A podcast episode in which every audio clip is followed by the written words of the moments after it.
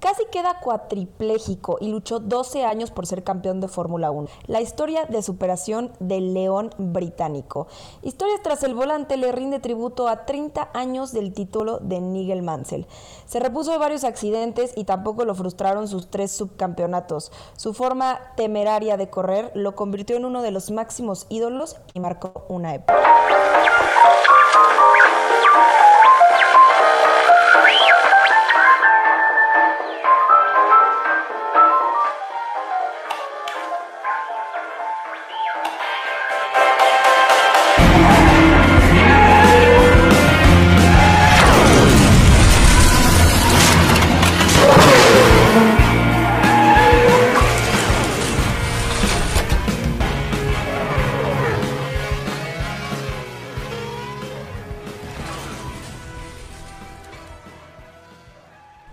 Coequiperos, bienvenidos a Historias tras el volante.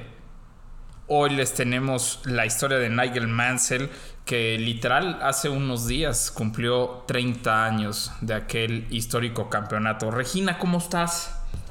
Muy bien, y tú Raúl, súper contenta de ya estar grabando historias tras el volante que tanto me gusta a mí y a los coequiperos también.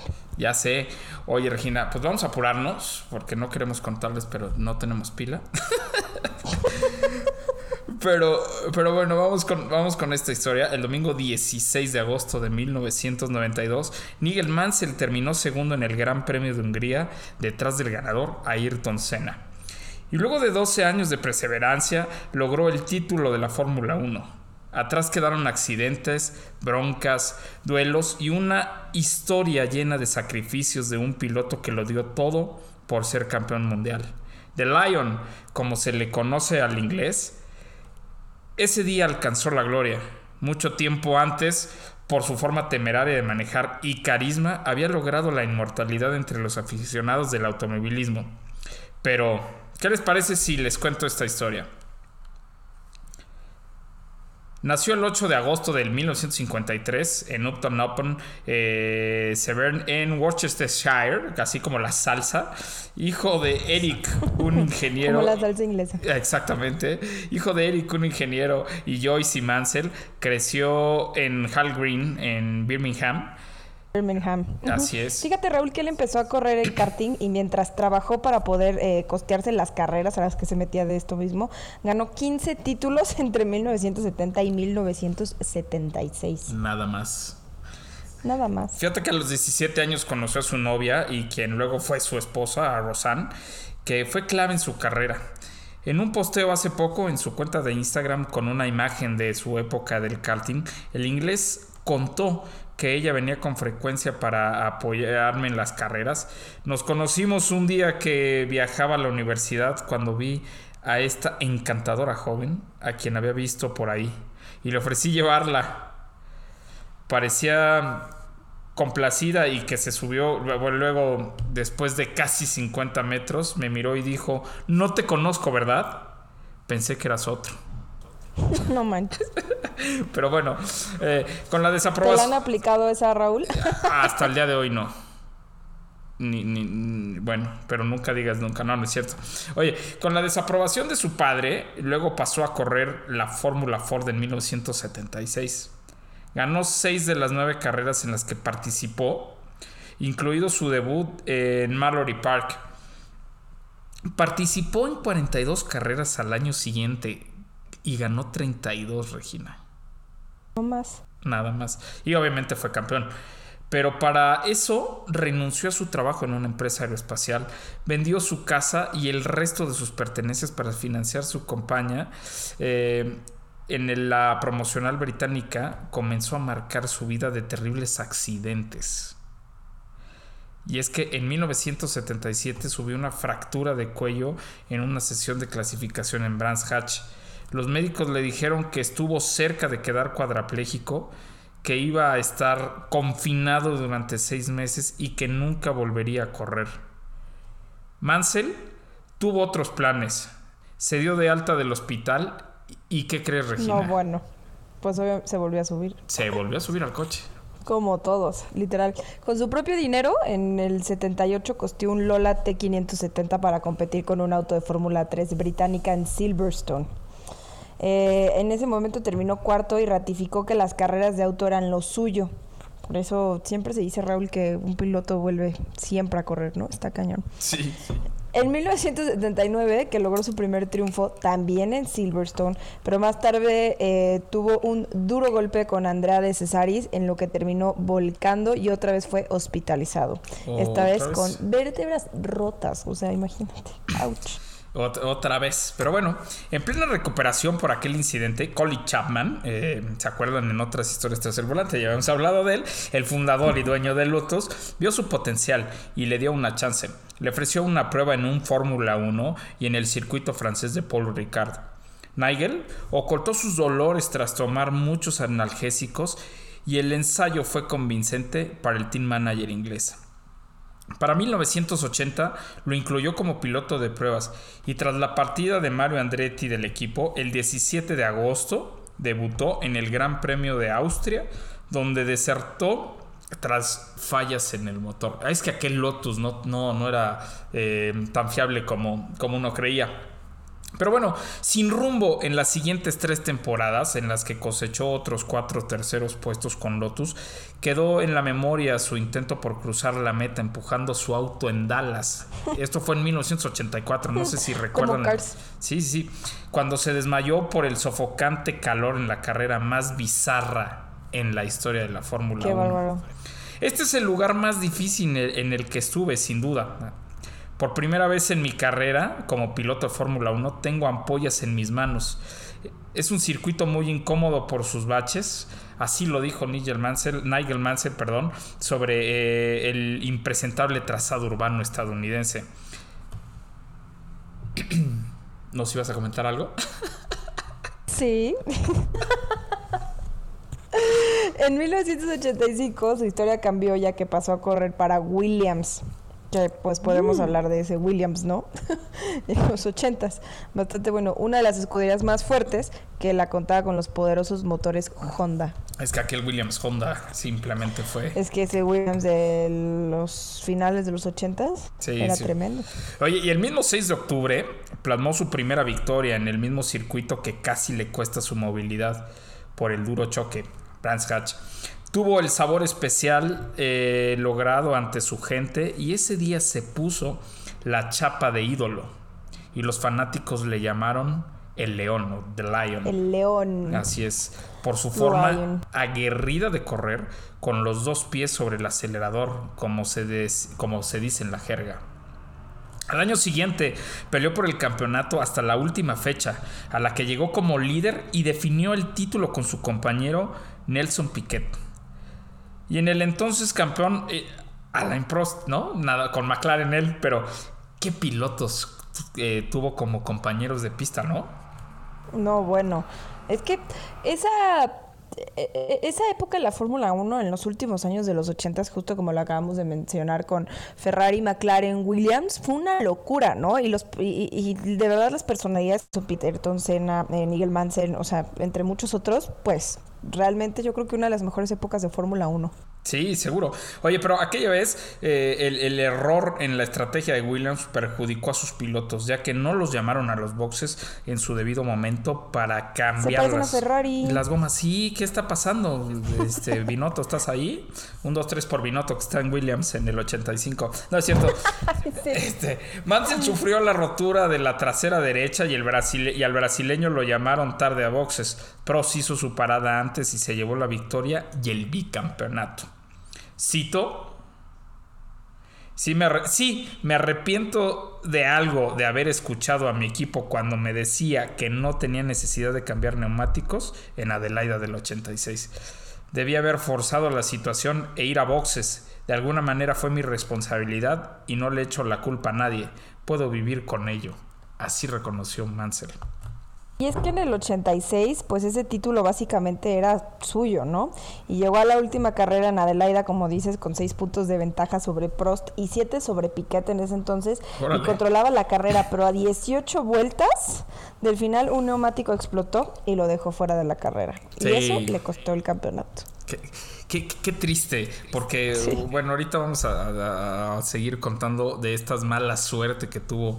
Eh, Mansell para, ser campeón. Bueno, de aquella época el ingeniero argentino Sergio Rinal, eh, quien trabajó en Williams, recuerda en un diálogo con un medio inglés que Nigel o Nigel Mansell no era un talento natural, es decir, le costaba, pero ponía una garra como no he visto en otro piloto. Sumamente competitivo y mentalmente complejo, ponía mucho esfuerzo y lograba buenos resultados técnicos. Era impresionante. en su época, siendo contemporáneo de talentos como Senna, Prost y Piquet, que ya los habíamos mencionado, obviamente no era fácil para él, pero esto, esto fue precisamente gracias a la garra que le ponía, ¿no? O sea, comparado con pilotos así de, fuertes y de grandes, pues también lo motivaba. Y no desentonó, o sea, vamos, no, no, no, Exacto, no, era malo. Sí, sí, sí. Pero bueno, sobre la rivalidad con Piquet, cuenta que una anécdota típica era, eh, bueno, lo, lo, estoy citando, eh, que yo siendo ingeniero de pista de Mansell, este era súper celoso. Nelson lo sabía y a propósito venía a mí hablándome en castellano de cualquier pavada. Así lo dijo este, este ingeniero Sergio Rinald, ¿no? Que es argentino. Y es que ya lo habíamos platicado también eh, con algún otro piloto que les gusta picarse, ¿no? Ahí en... ¿No? Este, las costillas les gusta así ser pesados. Pero bueno, la cuestión era envenenar a Mansell en las reuniones después de prácticas o carreras. Ninguno de los dos hablaba mucho, se guardaban todo y después se desesperaban a gusto. Nigel conmigo y Nelson Piquet con Fran Derny, su ingeniero, pero a solas no eran de las mejores atmósferas del equipo. Es que qué difícil trabajar con dos pilotos como Nelson Piquet, que también tenía un carácter del nabo y con, y con Nigel, ¿no? Que es un tipo de carácter muy, muy fuerte. Pero bueno, en esa época no había eh, telemetría como hoy en día, así que dependíamos mucho de la descripción del piloto. Así que esa sí, de cómo sentían el coche, qué es lo que estaba pasando. Está cañón eso, ¿no? Que hasta en eso ha evolucionado tanto la Fórmula 1 que ahora los equipos, y está mal, a mi parecer, le dicen a los pilotos como, no, tú cállate, nosotros estamos viendo aquí los... Sí, exacto.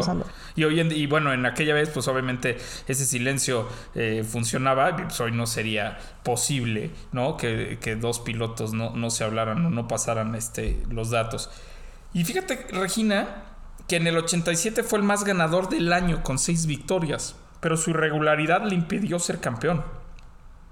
Tuvo cuatro abandonos y en la penúltima carrera de la temporada en Japón tuvo un fuerte accidente en la clasificación, en la que luego de perder el control de su Williams, el auto chocó contra la barrera de neumáticos, se elevó y aterrizó sobre el ten trasero.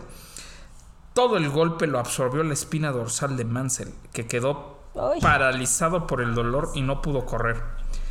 Pues claro que no. Y oye, y, aparte, bueno, contemos que ya había tenido dos accidentes fuertes y ya le habían prácticamente dicho que iba a quedar cuadraplégico. Bueno, esto le proclamó el tercer título de Nelson Piquet, cuyo duelo con Mansell llegó a su punto más álgido y declaró, yo estoy acostumbrado a ganar campeonatos y Mansell a perderlos. ¡Qué declaración!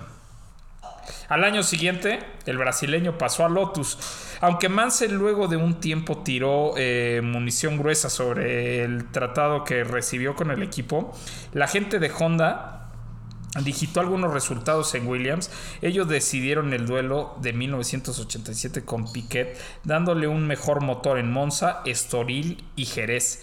En Monza todo se definió en una sola vuelta y esto lo sabe bien Patrick Head responsable técnico de Williams. Él aseguró que el duelo se decidió en Japón y no en la pista. Sentenció en una entrevista eh, con la revista Corsa en el 89. ¡Wow!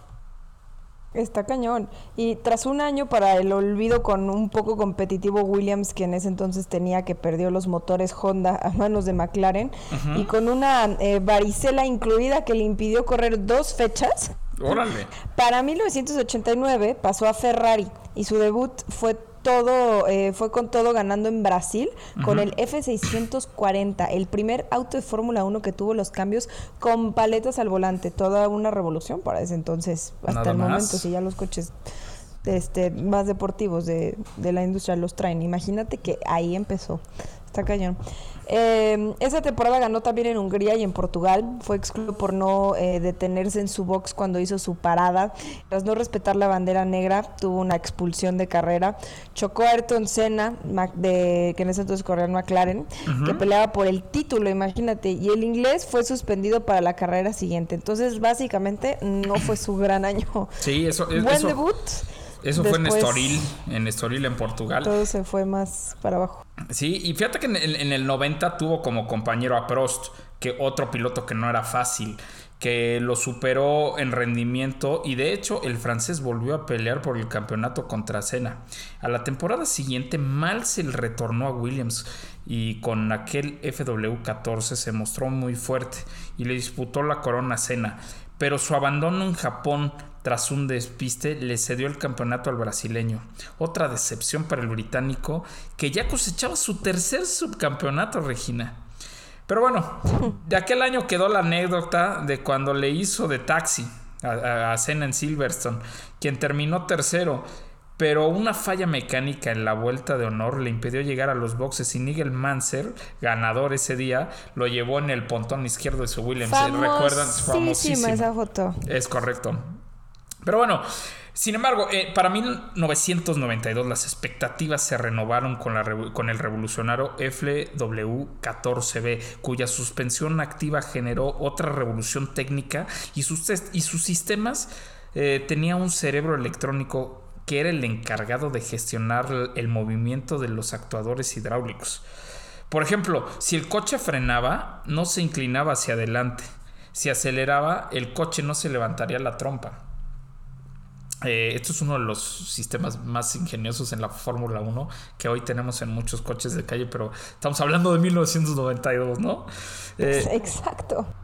Pero, pero bueno, eh, esto también, si, si el coche tomaba una curva, este, ya saben que normalmente tiene el rol en hacerlo un lado, pues bueno, esto no existía. Así el coche se mantenía estable en todo momento, según explica el Instituto de Automovilismo Deportivo, el IAD.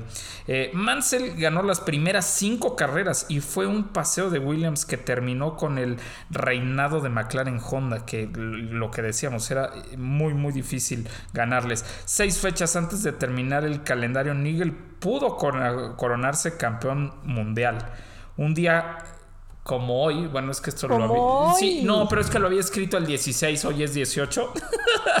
pero bueno, eh, el, 16 eh, de agosto se cumplieron 30 años. Eh, les voy a leer lo que dijo Nigel. Creí que nunca sería campeón de Fórmula 1.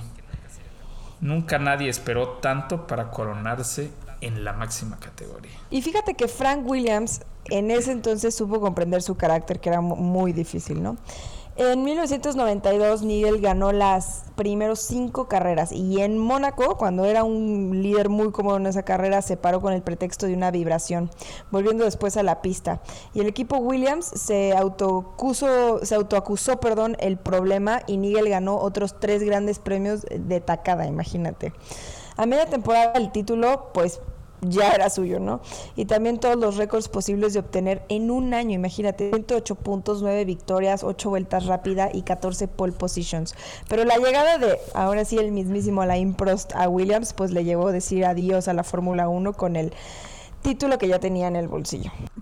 Sí, fíjate que eh, sin acuerdo económico con Frank Williams para el 93, aceptó el desafío de, del kart, hoy es la IndyCar eh, y emigró a Estados Unidos. Corrió con un Lola Ford en el equipo de Newman Haas.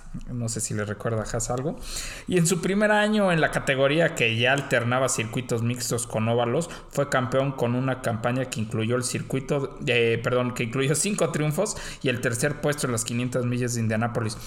Fue básicamente eh, Paul Newman el que hizo que fuera Indy.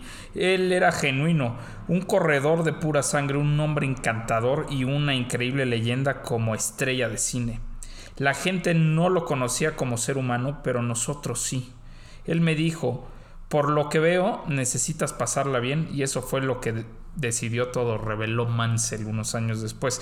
Sin un buen auto para defender la corona en el 94, tuvo un esporádico retorno a la Fórmula 1 donde Williams lo recibió y ganó la última fecha disputada en Australia. fue el día de la polémica definición entre Michael Schumacher y Damon Hill, en la que el alemán provocó el toque con el inglés, cuyo abandono por los daños en su auto terminó consagrando campeón al germano. Para 1995 aceptó la propuesta de McLaren, cuyo principal patrocinador quiso un piloto de experiencia y campeón, pero Nigel no entraba en el estrecho cockpit del McLaren MP4 10B y debió ser sustituido por Mark Blundell. En los dos primeros grandes premios, eh, los de Brasil y Argentina, el auto se cambió en 33 días y Mansell se estrenó con el equipo de Walking en el GP de San Marino. O sea, que hmm. hicieron un, coche 42, eh, talla 42. Eh, bueno, en aquel fue décimo después de largar noveno y llegar a ubicarse sexto. En la siguiente carrera en España abandonó y así se despidió de la Fórmula 1, cerca de cumplir 42 años. Su paciencia se había acabado y quiso disfrutar de su vida. Y claro que era lógico, ¿no? Después de haber conseguido todo lo que pues logró y le costó tanto lograr, como ya lo mencionamos, que no fue de un día para otro, ni fue en su primera temporada, mucho menos. Pero bueno, ese año publicó su autobiografía, en la que él reveló que su estilo de manejo era diferente a la conducción. Frenaba duro y tarde, y doblaba hacia el vértice mucho antes que lo normal, estando todavía frenado, llevando más velocidad hacia, ese punto. Según el británico, quizás haya corrido menos metros que los otros pilotos. Por ejemplo, unas carreras como Mónaco calculó que cada vuelta suya era de 20 a 30 metros más corta que la de sus rivales. Está cañón eh, pues estas declaraciones, ¿no? Y sobre todo que pueda medirlo también lo que, lo que hacía. Eh, a ver, no, todos los pilotos son campeones del mundo y obviamente este cuate era un, tipo de genio. Eh, en la Fórmula 1 corrió 187 carreras, logró 31 triunfos, 59 podios, 32 pole position y 30 récords de vuelta. Corrió en los mejores equipos de su época, Lotus, Williams, Ferrari, McLaren, y es el segundo piloto británico más ganador de todos los tiempos, solo por detrás de Sir Lewis Hamilton, y el sexto en la historia de la categoría, detrás de Michael Schumacher, Alain Prost, Ayrton Senna y Sebastian Vettel y Fernando Alonso. Pero más allá de sus números, se convirtió en uno de los grandes ídolos de la Fórmula 1, ya que tiene millones de seguidores en todo el mundo, y se ganó el corazón de ellos por su forma de correr, siempre dándolo todo y superando los límites. El abanderado de retroceder nunca, rendirse jamás del automovilismo, eh, hoy, hoy se dedica a atender su club de golf llamado Walbury.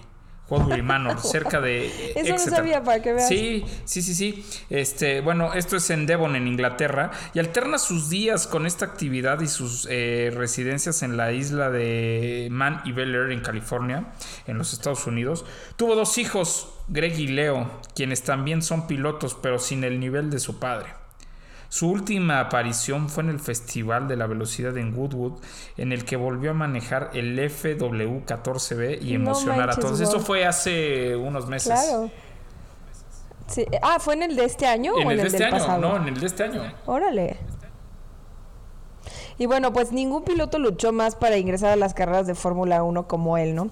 Y pocos lucharon más cuando llegaron allí enormemente decidido, inmensamente agresivo y espectacularmente atrevido. Fue uno de los pilotos más emocionantes de la historia, con su enfoque de ganar o fracasar.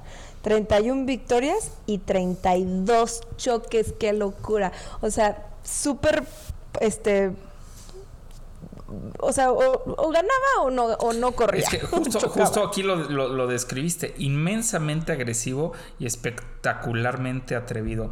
Esto que, esto que dice de eh, con su enfoque de ganar o fracasar, así definen eh, Nigel Mansell. Pero bueno, su fuerte personalidad le hizo ganar algunos enemigos. Sus heroicas actuaciones le hicieron ganar millones de fans. Lo define el Salón de la Fama del sitio de la Fórmula 1. Eh, así lo definió, perdón, el, el, Salón de la Fama en el sitio de la Fórmula 1. Y el mismo portal, Marcel afirmó que Tuve una buena cantidad de angustias y decepciones, pero también obtuve mucha satisfacción. Solo conduje tan fuerte como sabía. Nigel Mansell o Nigel Mansell tenía peculiar, un peculiar estilo de conducción que lo convirtieron en el piloto que más tuvo que esperar para ser campeón del mundo. Esto lo convierte en una leyenda de historias. De historias tras el, volante. Espero que les haya gustado coequiperos tanto como a Regina y a mí hacer esta historia. Me encanta historias tras el volante, te lo juro, me encanta. Por dos. y me encanta. Esta no se conectó tantísimo como otras. Pero era súper necesaria. No, y es que, a ver, va a gustar muchísimo. Era por, por, sobre todo porque hace unos días. Por los 30 años. Se cumplieron 30 años de aquel campeonato del mundo. Eh, Regina, como siempre, agradecerte, agradecerte que hagas este podcast conmigo. Eh, se vienen cosas. hoy es un gran día. Hoy es un gran día, la verdad. Hoy es, un gran día, la verdad. Se vienen cosas increíbles para este proyecto. Eh, mil, mil felicidades. Porque este. Mil felicidades a ti también. ya quiero compartir Yo también. Yo también ya les quiero decir. Pero, oye, antes de irnos, quiero felicitar a mi querido Tadeo Díaz. Este, por ahí me mandó que se quedó en la prepa que quería. Entonces, ¿sabes? Sí, vi su foto. Vi su foto en Instagram que puso. Se jugó y se ganó. Ya sabes, ya sabes que es, parte del equipo de Pitbull y pues bueno, le mandamos un, un abrazote. Coquiperos, muchísimas gracias por seguir Historias tras el volante y todos los lunes Pitbull. Mi nombre es Raúl Moreno. Saben que me pueden seguir en redes sociales como arroba Raúl Singer. Y Regina, ¿Dónde te podemos seguir? Te faltó el lo va a decir. Lo va a decir, señores y señores. Cuequiperos, a mí me pueden seguir en mis redes sociales personales como Instagram y Twitter como Regina CUO, Regina Cuo. Y saben que subo uno que otro videito ahí en TikTok como Regina F1. Nos vamos, pero nos vemos el lunes, que ahora sí tenemos Race Week.